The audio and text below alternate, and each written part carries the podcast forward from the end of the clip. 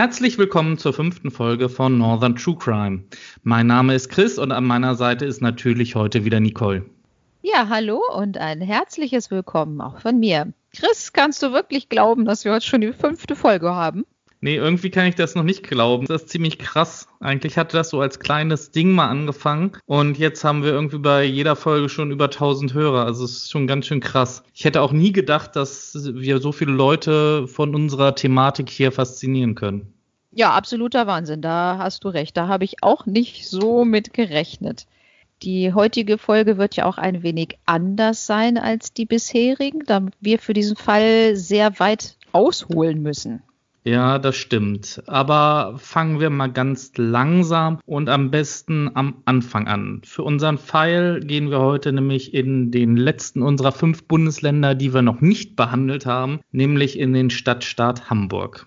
Ja, richtig. Aber zuerst gehen wir nochmal nach Niedersachsen und was für uns unüblich ist, wir reisen auch sehr weit in der Zeit zurück und zwar genau 161 Jahre. Oh, das ist wirklich viel. Am 1. Juli 1859 wurde in Bilshausen im Landkreis Göttingen nämlich eine der wohl gefährlichsten und wohl auch furchterregendsten Serienmörderinnen aller Zeiten geboren. Wir reden hier von Elisabeth Berkefeld. Aber den meisten ist sie wohl besser bekannt unter ihrem späteren Ehenamen Elisabeth Wiese. Nach ihrer Kindheit erlernte Elisabeth Berkefeld den Beruf der Hebamme. Damals gab es schon erste Vermutungen, die hinter vorgehaltener Hand geäußert wurden, dass sie absichtlich neugeborene Kinder und deren Mütter bei der Geburt sterben ließ. Dafür gab es allerdings nie irgendwelche Beweise.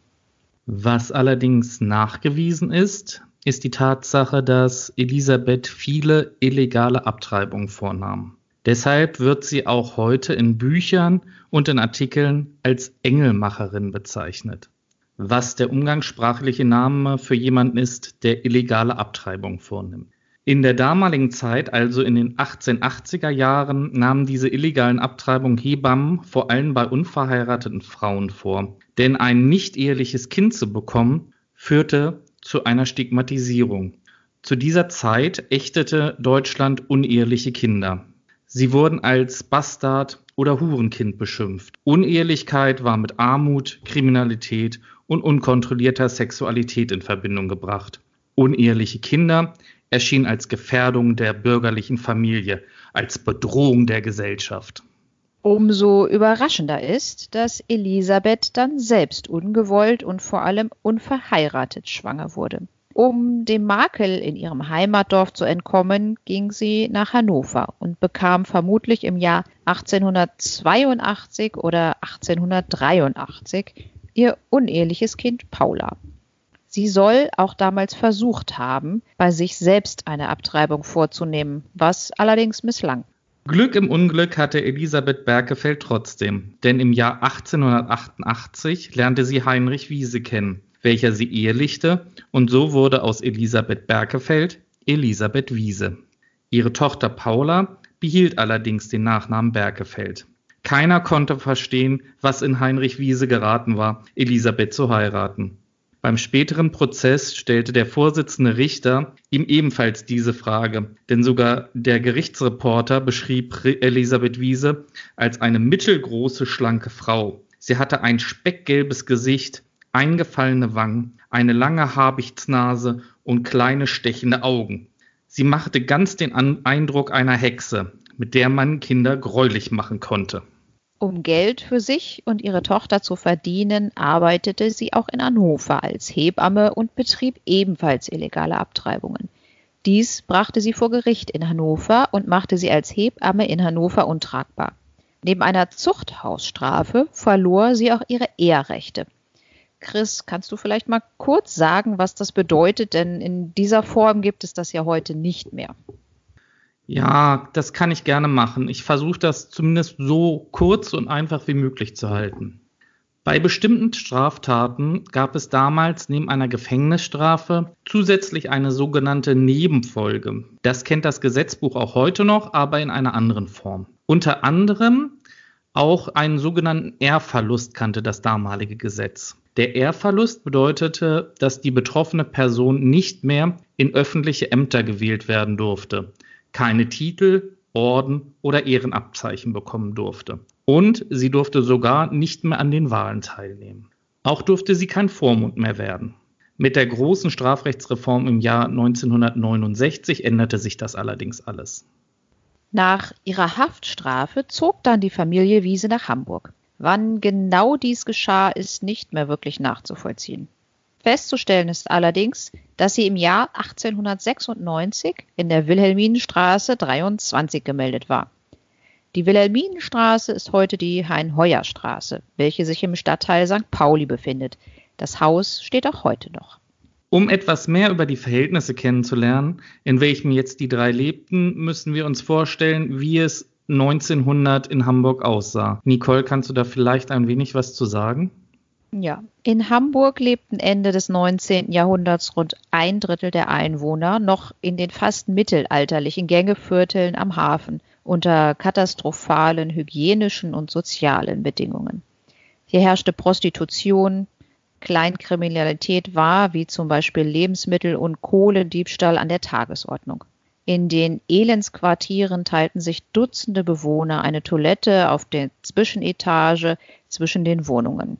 Immer wieder erkrankten vor allem Kinder an Scharlach, Diphtherie, Keuchhusten und Masern. Viele litten an Mangelkrankheiten wie Rachitis. Krumme Beine waren ein gewohnter Anblick in den engen Gassen und Höfen. Lungentuberkulose, auch bezeichnet als Schwindsucht, war eine typische Arbeiterkrankheit, an der Tausende starben. In den zwischen Industrieanlagen schnell hochgezogenen Mietskasernen vermischte sich der Modergeruch des Schimmels mit dem Qualm der nahen Fabrikschornsteine. Die Kellerwohnungen waren feucht, die Dachbodenkammern unbeheizt. Und so lebten auch Elisabeth und Heinrich Wiese mit Paula Bergefeld. Elisabeth konnte wegen ihrer kriminellen Vergangenheit nicht mehr als Hebamme in Hamburg arbeiten. Allerdings verdiente ihr Ehemann gutes Geld als Kesselflicker. Das Problem an der Sache war, dass sich Heinrich Wiese aber genauso verhielt, wie man es aus der Redewendung kannte. Er säuft wie ein Kesselflicker. Kannst du uns vielleicht ein wenig über die Kesselflickerei erzählen?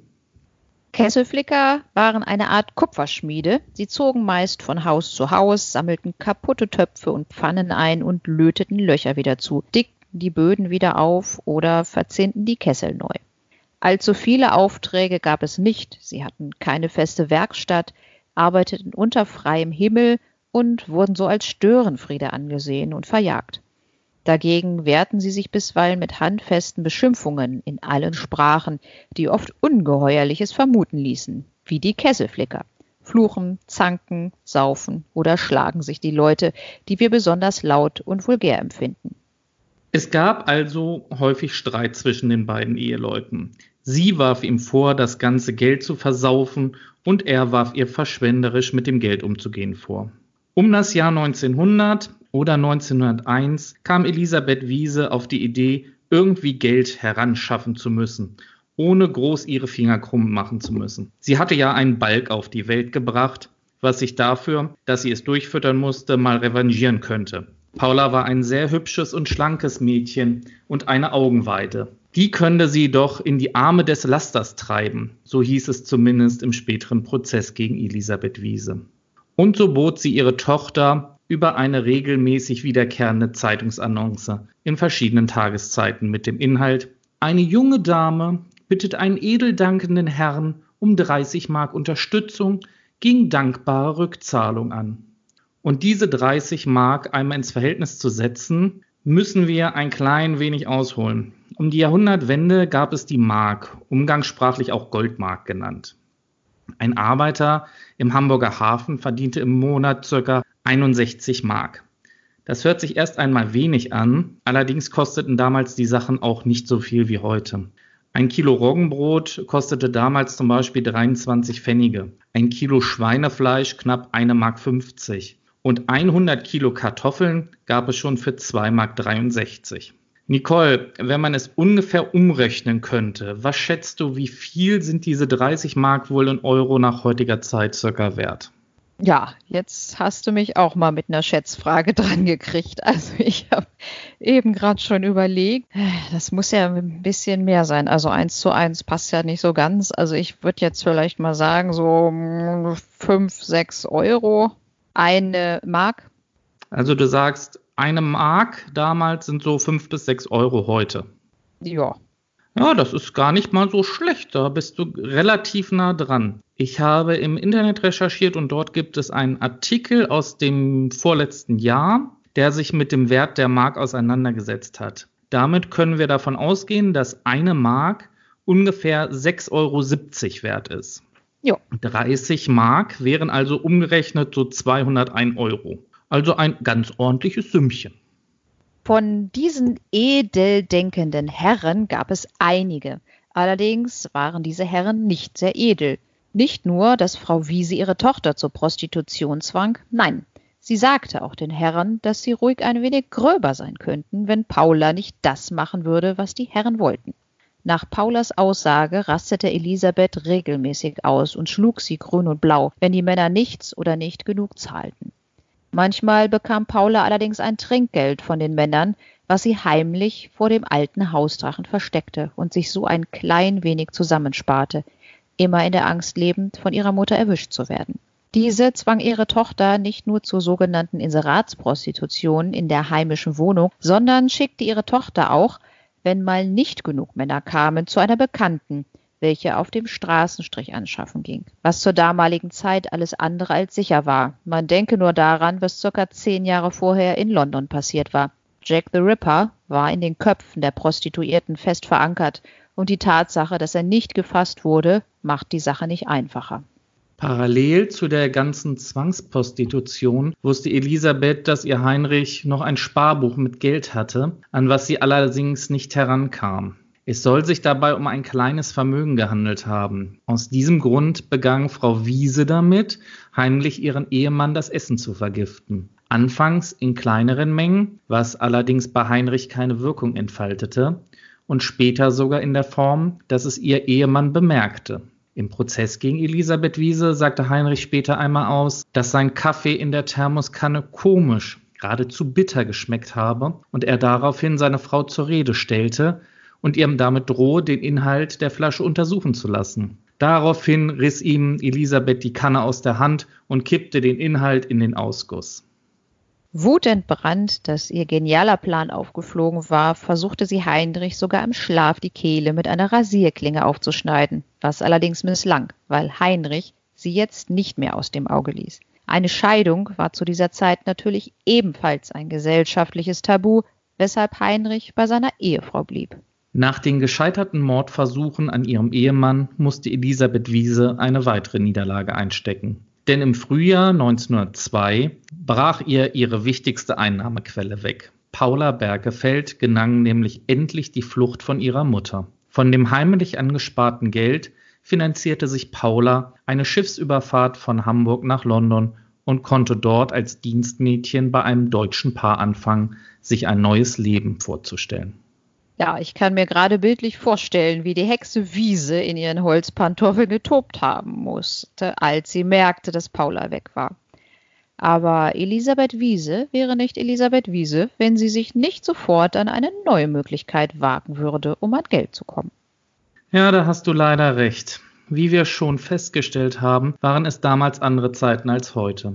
So wurden viele Frauen, unter anderem Dienstmädchen, zu der Zeit ungewollt und vor allem unverheiratet schwanger. Häufig vergingen sich oder es passierte freiwillig die Söhne der Dienstherren an den jungen Mädchen.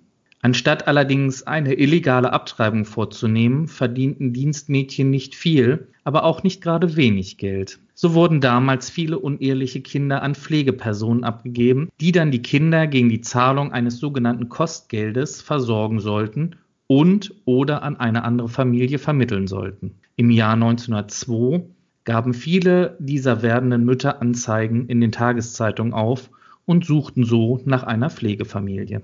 Elisabeth Wiese sprang auf diesen Zug auf und verfasste selbst eine Anzeige in der Zeitung und gab sich als erfahrene Hebamme aus.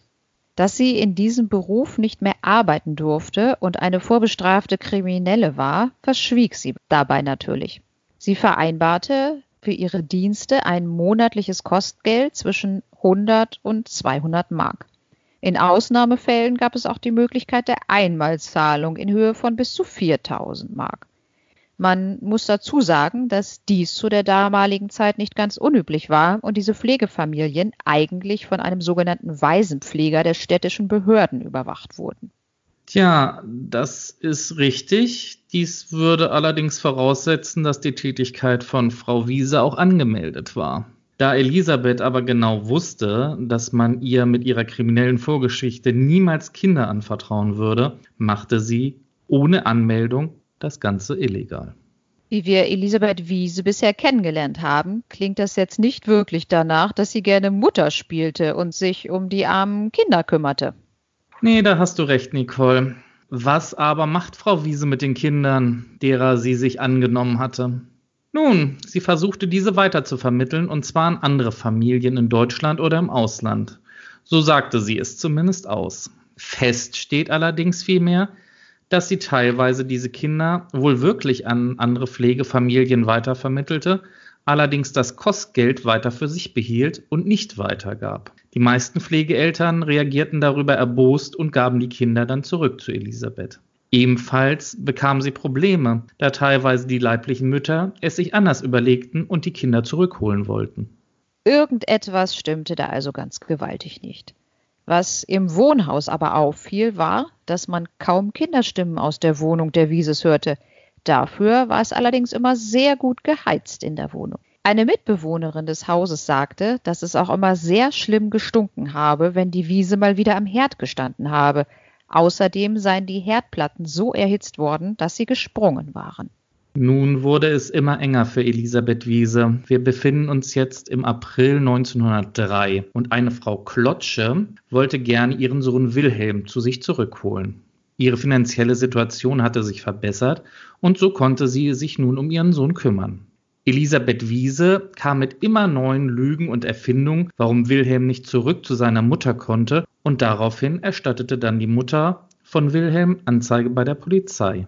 Von dieser Anzeige angespornt, entschieden sich nun auch weitere Eltern, Frau Wiese anzuzeigen, die ihre Kinder nicht zurückbekamen.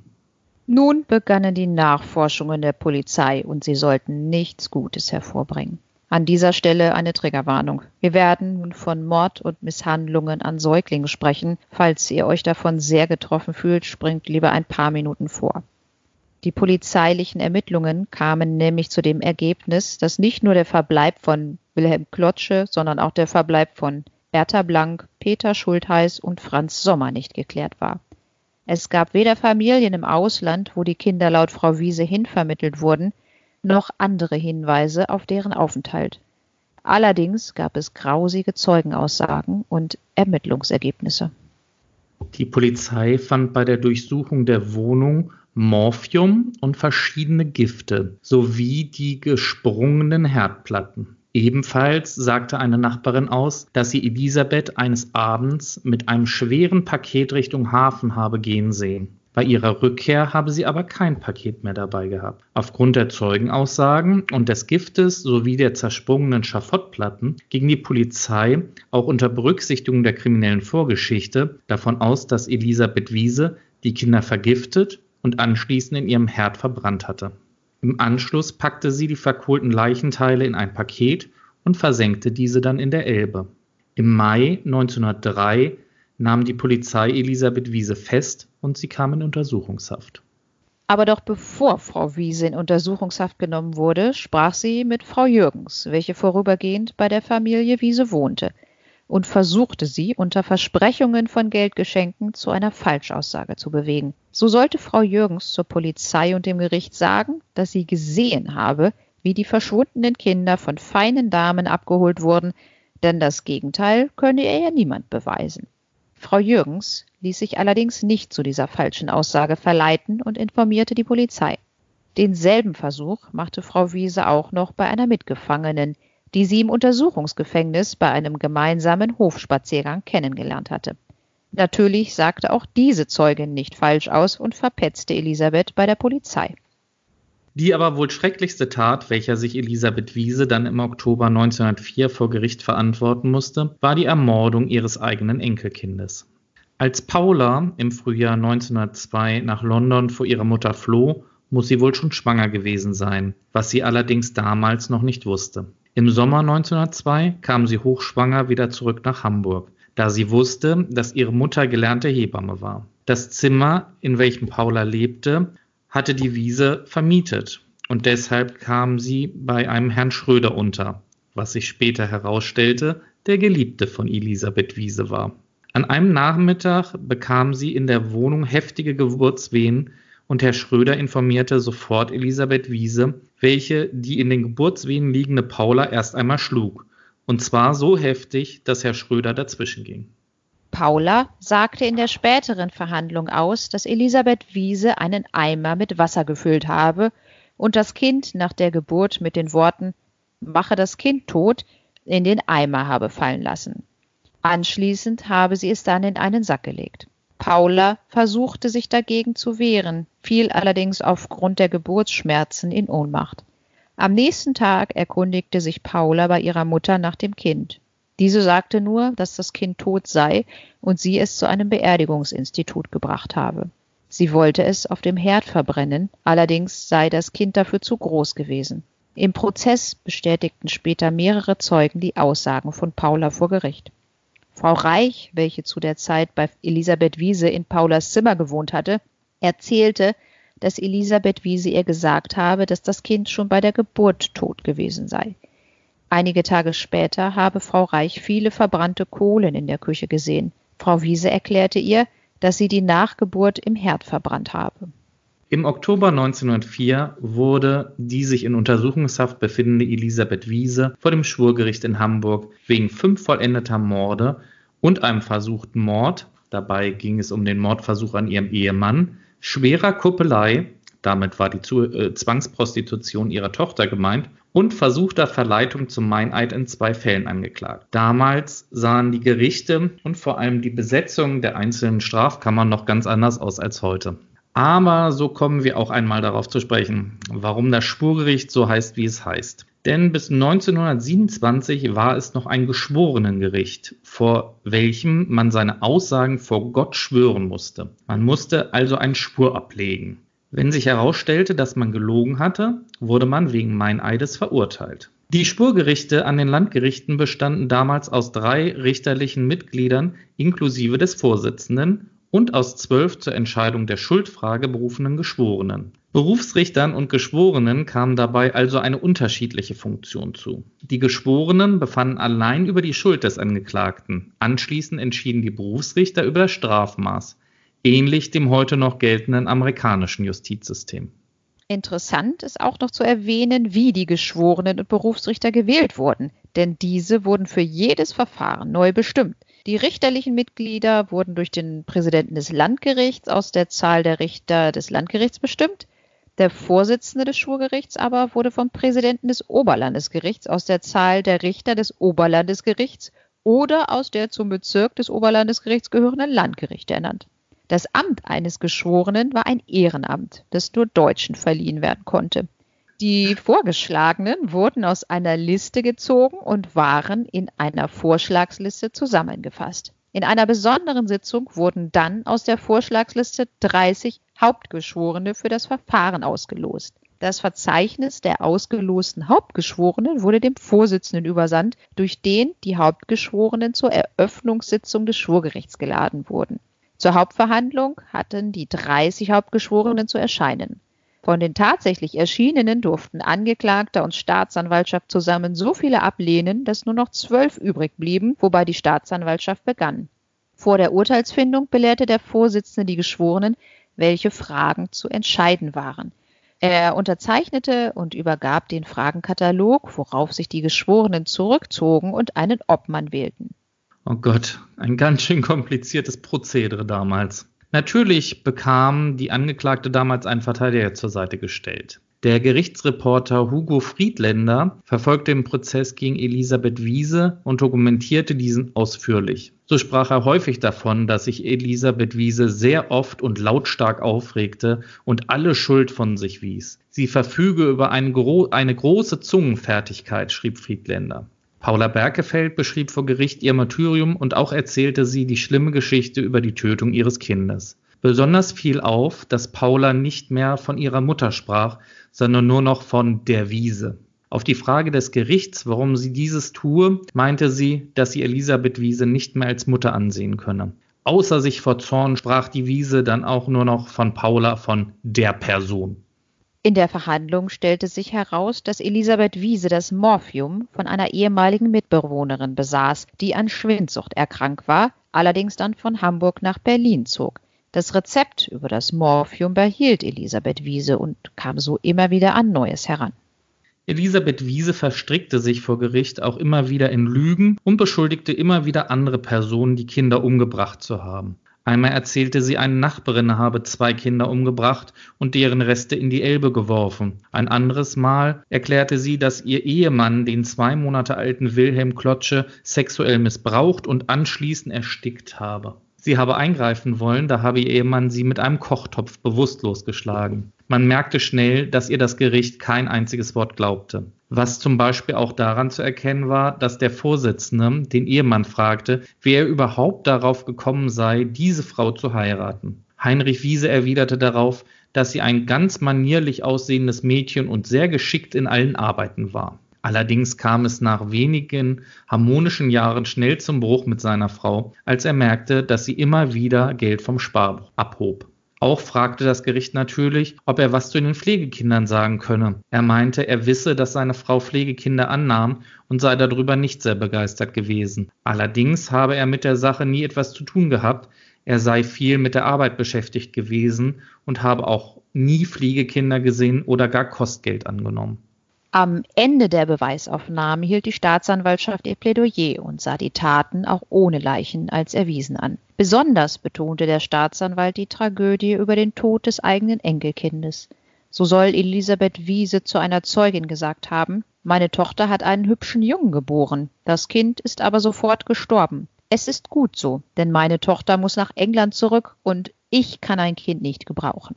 Der Staatsanwalt führte weiter aus, dass die fünf Morde an den Kindern besonders abscheulich gewesen seien. Die schwere Kuppelei und der versuchte Mord an ihrem Ehemann seien zwar schlimm, allerdings, so sagt er, haben sich diese Personen immerhin wehren können.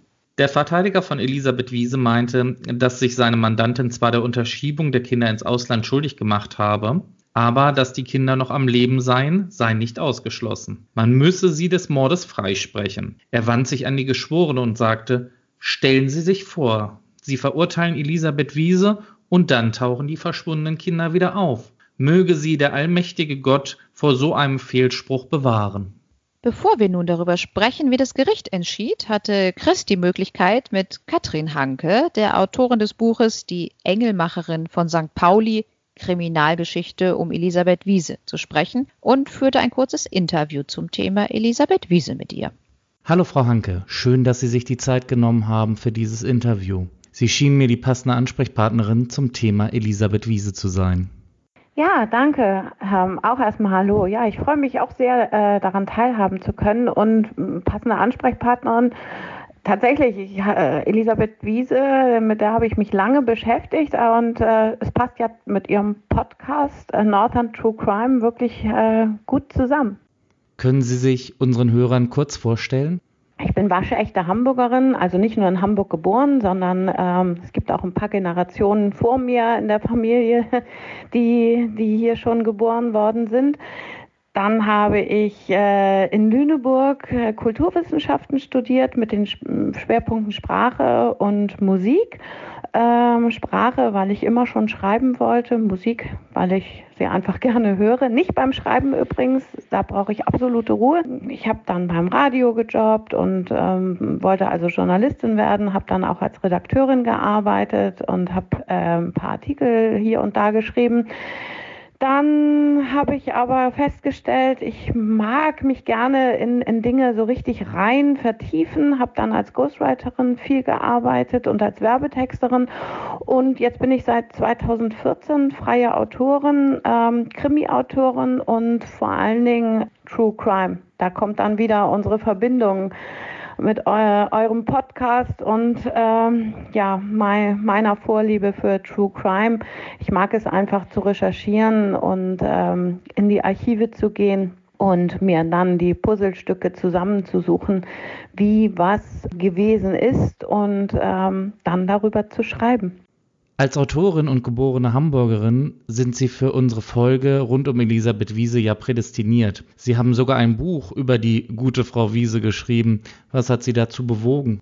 Mm, wie gesagt, also vor allem ist es das Interesse an True Crime und hier wiederum das Interesse nicht nur zu recherchieren, sondern auch wie haben die Menschen gelebt? Was hat sie dazu bewogen, ihre Taten zu begehen? Das interessiert mich generell. Das interessiert mich auch, wenn ich nur fiktive, in Anführungsstrichen, nur fiktive Krimis schreibe, äh, versuche ich immer dort auch die psychologischen Hintergründe zu beschreiben ähm, und beim True Crime ist es natürlich dann nochmal sehr viel deutlicher, wenn man da eintaucht, ähm, in wie hat die Person gelebt, in welchem Umfeld hat die Person gelebt und ja, welche äh, welche soziologischen ähm, Gegebenheiten waren, waren zu der jeweiligen Zeit äh, dort vorhanden und in welchem Milieu hat sie bewegt. All dies kommt ja dann zusammen und ähm, bringt A ein, schon ein Bild, ein, ein kleines Bild über die Person, wobei nicht alle, äh, die, die so gelebt haben, wie hier zum Beispiel Elisabeth Wiese, ähm, sind natürlich zu, zu Mördern geworden. Aber diese Hintergründe ähm, generell bewegen mich immer wieder dazu, mich in True Crimes ähm, rein zu vertiefen. Ich lese nämlich auch gerne True Crime, also ich schreibe nicht nur darüber, sondern ich lese auch viel True Crime.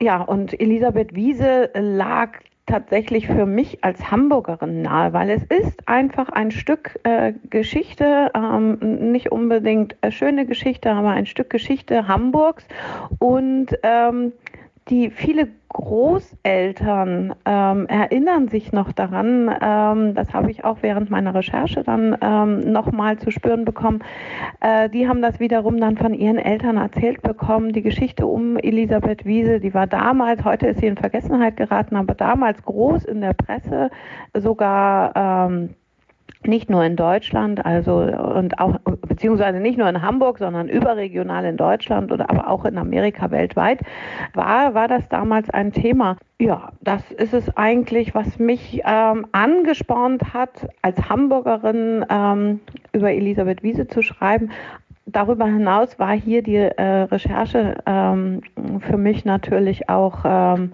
mit äh, nicht so weiten Wegen verbunden. Ähm, das Haus, in dem Elisabeth Wiese gewohnt hat, beispielsweise, das steht noch. Vielleicht auch äh, Nicht-Hamburger kennen die Hein-Heuer-Straße äh, auf der Reeperbahn. Früher war es, also hieß sie noch Wilhelminenstraße, als Elisabeth Wiese dort gelebt hat.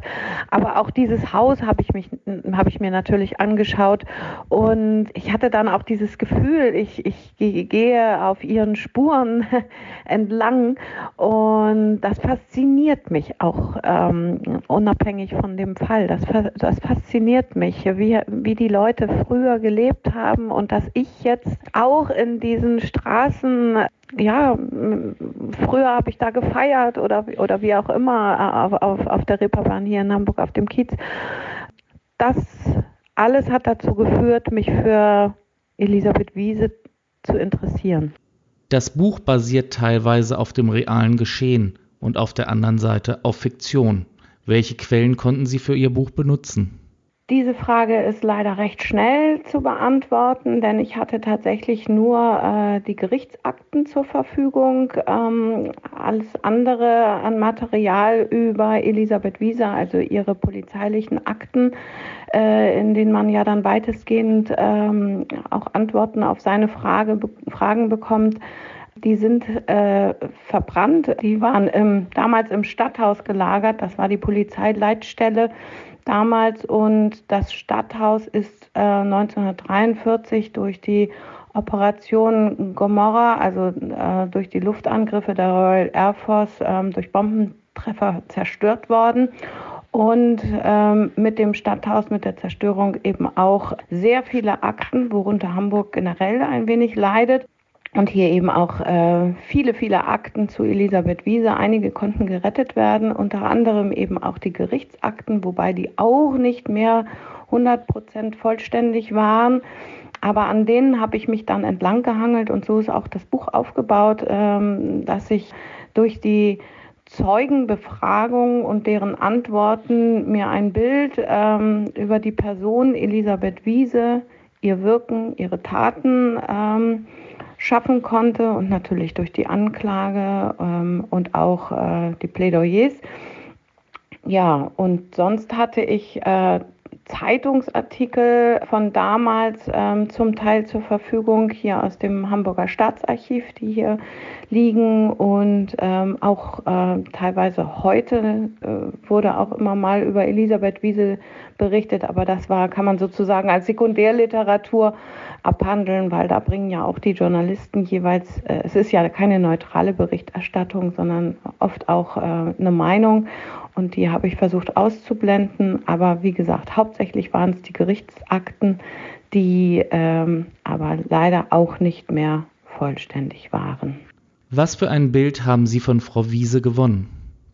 Elisabeth Wiese sind ja ihre Taten nie hundertprozentig nachgewiesen worden. Also das Ganze war ja damals ein Indizienprozess, auf dessen Basis sie dann verurteilt wurde. Dennoch glaube auch ich, beziehungsweise folge auch dem Gericht von damals, dass sie tatsächlich eine Mörderin war, dass sie diese Taten, diese schrecklichen Taten begangen hat äh, ich würde wirklich sagen, also für mich ist das Bild auch heute noch 150 Jahre später. Ich denke, heute würde man Psychopathin, äh, würde man sie als Psychopathin bezeichnen. Aufgrund der Zeugenaussagen, die, die ich ja vorliegen hatte, meine ich äh, sagen zu können, dass ihr jegliche Empathie gefehlt hat und ähm, sie war auch schon vor diesen Taten, für die sie verurteilt worden ist, kriminell. Das zog sich also durch ihr, ihr Leben. Auch das spricht dafür. Sie hatte einfach, sie hat wohl kein Mitleid empfunden und hat die Menschen für sich benutzt, genutzt, immer auf ihren eigenen Vorteil bedacht. Und das ist einfach für mich, das heißt nicht, dass man dadurch äh, zum Mörder wird, aber diese Taten, die ihr zur Last gelegt worden sind, die kann ich mir durchaus vorstellen. Und man, mm, also das ist keine Entschuldigung, aber natürlich muss man auch ähm, eine Person mit diesem Hintergrund, keine Empathie, auf ihren eigenen Vorteil bedacht und so weiter, sie hat natürlich auch ähm, in einem Milieu gelebt, ihr ging es nicht wirklich gut finanziell, war sie nicht gut gestellt und da hat man damals zugesehen, für sich zu sorgen und danach kamen erst die anderen. So, ähm, um das mal ganz äh, einfach auszudrücken. Von daher denke ich auch, äh, ihre, ihre ganze, der psychosoziale Einfluss hat da auch noch äh, mitgespielt. Und das hat dann dazu geführt, dass sie tatsächlich für mich eine, um es mal so auszudrücken, wirklich grundböse Frau ist. Passend zu diesem Thema und der Zeit, in der die Verbrechen geschehen sind, haben Sie jetzt ein Bildband Hamburgs dunkle Seiten herausgebracht. Können Sie vielleicht etwas dazu sagen? Sehr gern, denn äh, Hamburgs dunkle Seiten ist tatsächlich aufgrund von die Engelmacherin von St. Pauli äh, entstanden. Denn für die Engelmacherin habe ich bei der Polizei Hamburg auch recherchiert und da genauer im Archiv der Polizei Hamburg was wiederum wunderschön Polizeimuseum Hamburg äh, angesiedelt ist. Und dort wurde mir unter anderem übrigens auch das Foto, was auf dem Cover des Buches der Engelmacherin von St. Pauli abgebildet ist, zur Verfügung gestellt.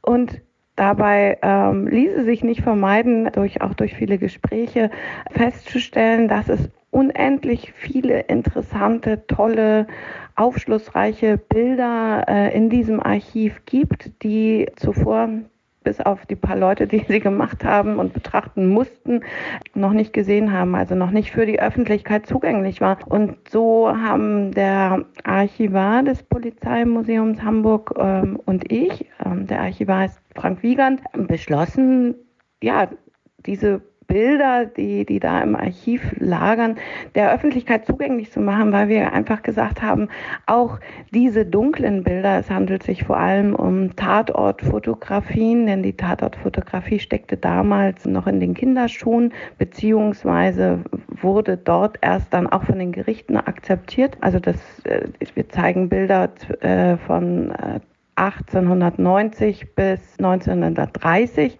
und also wir haben einfach gefunden, das ist Zeitgeschichte, die wir ja, eben die dunklen Seiten Hamburgs. Es gibt so viele schöne Bücher über Hamburg, die die hellen, die schönen, die die Seiten zeigt, die man gerne sehen möchte. Bei, aber Hamburg hat wie alle Städte auch ähm, seine dunkle, dunklen Seiten und die haben wir dadurch gezeigt, indem wir das Buch ähm, herausgebracht haben.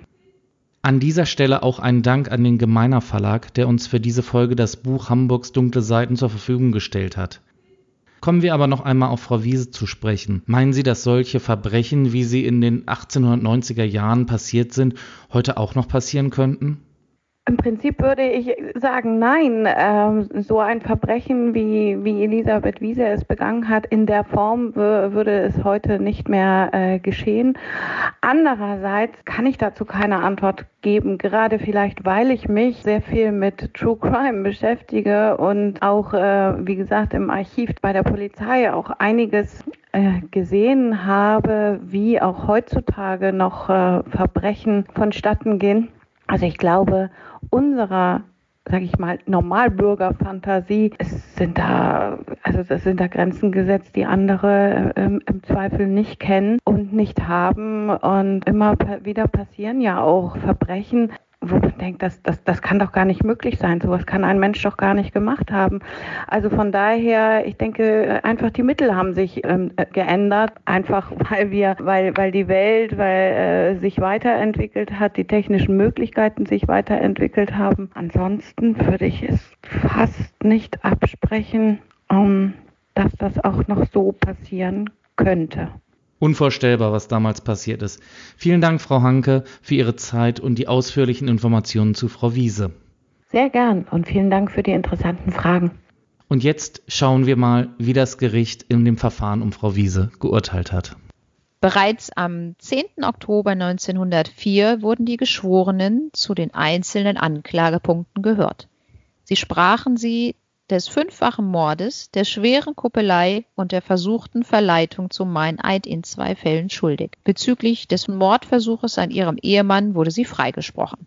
Die Berufsrichter sprachen dann das Strafmaß über Elisabeth Wiese. Für die schwere Kuppelei und die versuchte Verleitung zum Meineid bekam sie zwei Jahre Zuchthaus. Für die Morde an den Kindern wurde sie fünfmal zum Tode verurteilt.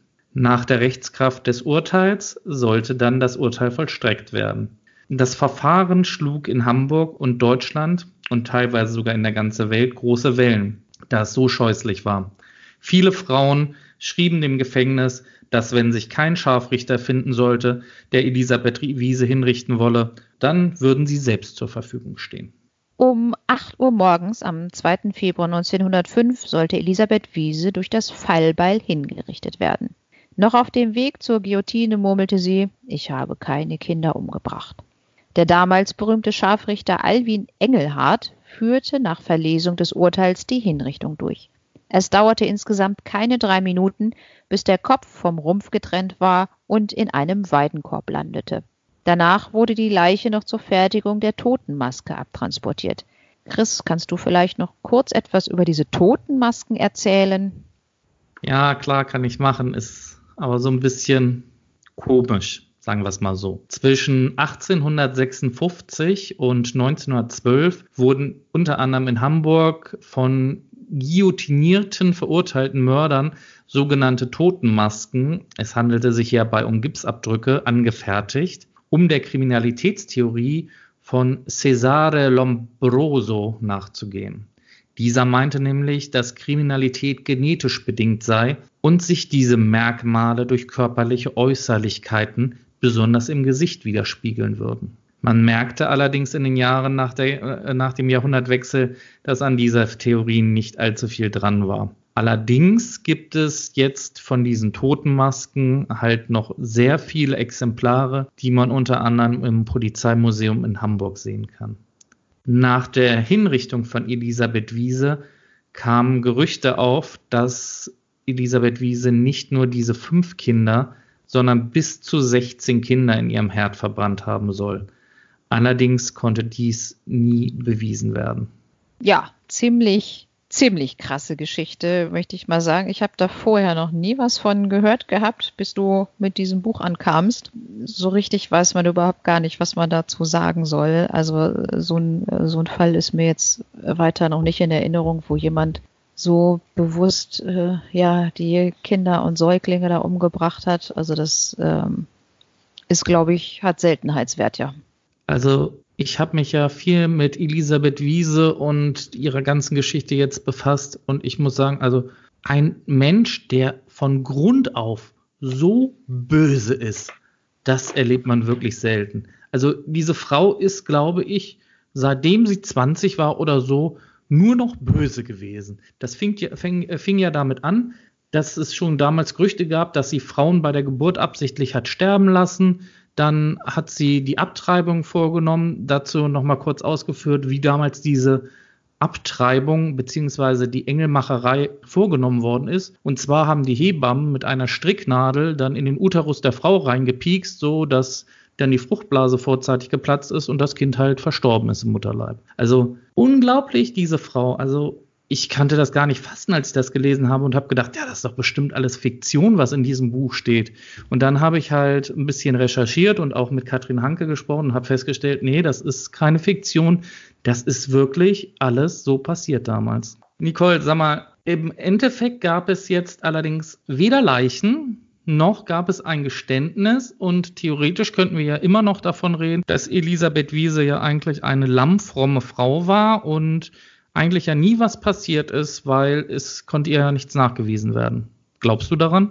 Ja, also die Wahrscheinlichkeit, dass die Kinder da wirklich im Ausland bei irgendwelchen reichen Familien waren, ist, glaube ich, doch eher gering. Es gab ja nun schon viele Beweise auch durch diese Zeugenaussagen, was da alles äh, passiert ist, dass sie wirklich versucht hat, ihren Mann umzubringen, dass sie dieses Rezept hat, wo sie ständig Morphium bekam und dass ja auch Paula Augenzeugin war, wie sie ihr Kind umgebracht hat. Also das ähm, kann ich nicht glauben, dass sie da total unschuldig war. Was ich natürlich auch, wo ich eigentlich froh bin, dass sich das deutsche Strafgesetz geändert hat, dass wir hier keine Todesstrafe mehr haben. Also das, da bin ich auch kein großer Freund von. Ja, das stimmt schon. Also die Todesstrafe, das ist ähm, alleine, es können ja trotzdem immer mal Rechtsirrtümer auftreten. Und da werden wir sicherlich in einer der kommenden Folgen auch mal einen Fall haben. Aber es ist schon besser, dass es die Todesstrafe halt nicht mehr gibt. Gut, Nicole, dann kommen wir mal von so vielen Jahren aus der Vergangenheit zurück in die Gegenwart. Und du kannst mir sicherlich. Ja, das, das ist auch besser. Das war mir jetzt irgendwie doch alles so ein bisschen gruselig da. Also muss ich ehrlich sagen, sowas haben, haben wir ja bislang äh, noch nicht gehabt. Und die Tötung von Kindern finde ich sowieso gruselig. Also ja, da bin ich echt froh. Also ich, ich kann mich jetzt in der, in der letzten Zeit auch nur an einen einzigen Fall äh, dran erinnern, der aus Hannover, wo ähm, eine Frau ein Kind geboren hatte und hatte das denn, das war auch ungewollt schwanger, eine ungewollte Schwangerschaft, so. Und dieses Baby war dann einfach in einem Koffer in einem Schrank und wurde da auch seinem Schicksal überlassen, hatte denn aber ja noch überlebt, weil es der Partner noch rechtzeitig gefunden hatte. Also das war ja zumindest auch schon irgendwie so eine krasse Geschichte, weil da hinterher ja auch noch die Knochen eines weiteren Babys gefunden wurden, wo auch nie geklärt werden konnte, wann das überhaupt geboren wurde und ob das noch äh, gelebt hat bei der Geburt. Also das war auch noch so ein, so ein Fall, an den ich mich noch daran erinnern kann. Aber ansonsten äh, so Säuglinge, Kleinkinder, Babys umbringen, das, das ist ja, das ist ja wirklich selten und finde ich total gruselig. Ja, und ähm, sind wir mal ehrlich, solche Kinderschänder und Kindermörder, die haben selbst im Gefängnis nichts zu lachen. Da sind sie nämlich auch die unterste Schublade und ja, müssen eigentlich für jeden Scheiß erhalten. Das stimmt, das habe ich auch mal gehört. Gut, Nicole. Jetzt, wo wir dann wieder in der Gegenwart angekommen sind, kannst du uns vielleicht verraten, wo es in der sechsten Folge von Northern True Crime hingeht?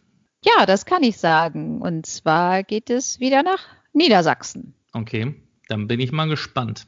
So, an dieser Stelle ein herzliches Dankeschön an alle Hörer, an alle Leute, die uns regelmäßig schreiben. Ganz besonderer Dank geht dieses Mal an Katrin Hanke, dass sie sich die Zeit genommen hat, mit mir dieses Interview zu führen. Und auch geht es an den Gemeiner Verlag, wo die Bücher von Katrin Hanke drin erschienen sind, die uns das Buch ähm, Hamburgs dunkle Seiten zur Verfügung gestellt hat, was wirklich spannend ist und die Bilder sind echt hart. Also man darf das nicht so auf die leichte Schulter nehmen und vielleicht auch ganz weit entfernt von Kindern sich angucken. Aber es ist schon beeindruckend, wie damals die Polizei so vor über 100 Jahren gearbeitet hat.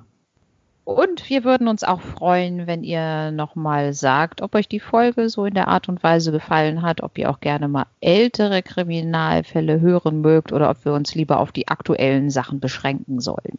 Würde mich ja, mal interessieren. Ja, da hast du recht. Das finde ich auch ganz spannend, was die Leute wirklich interessiert.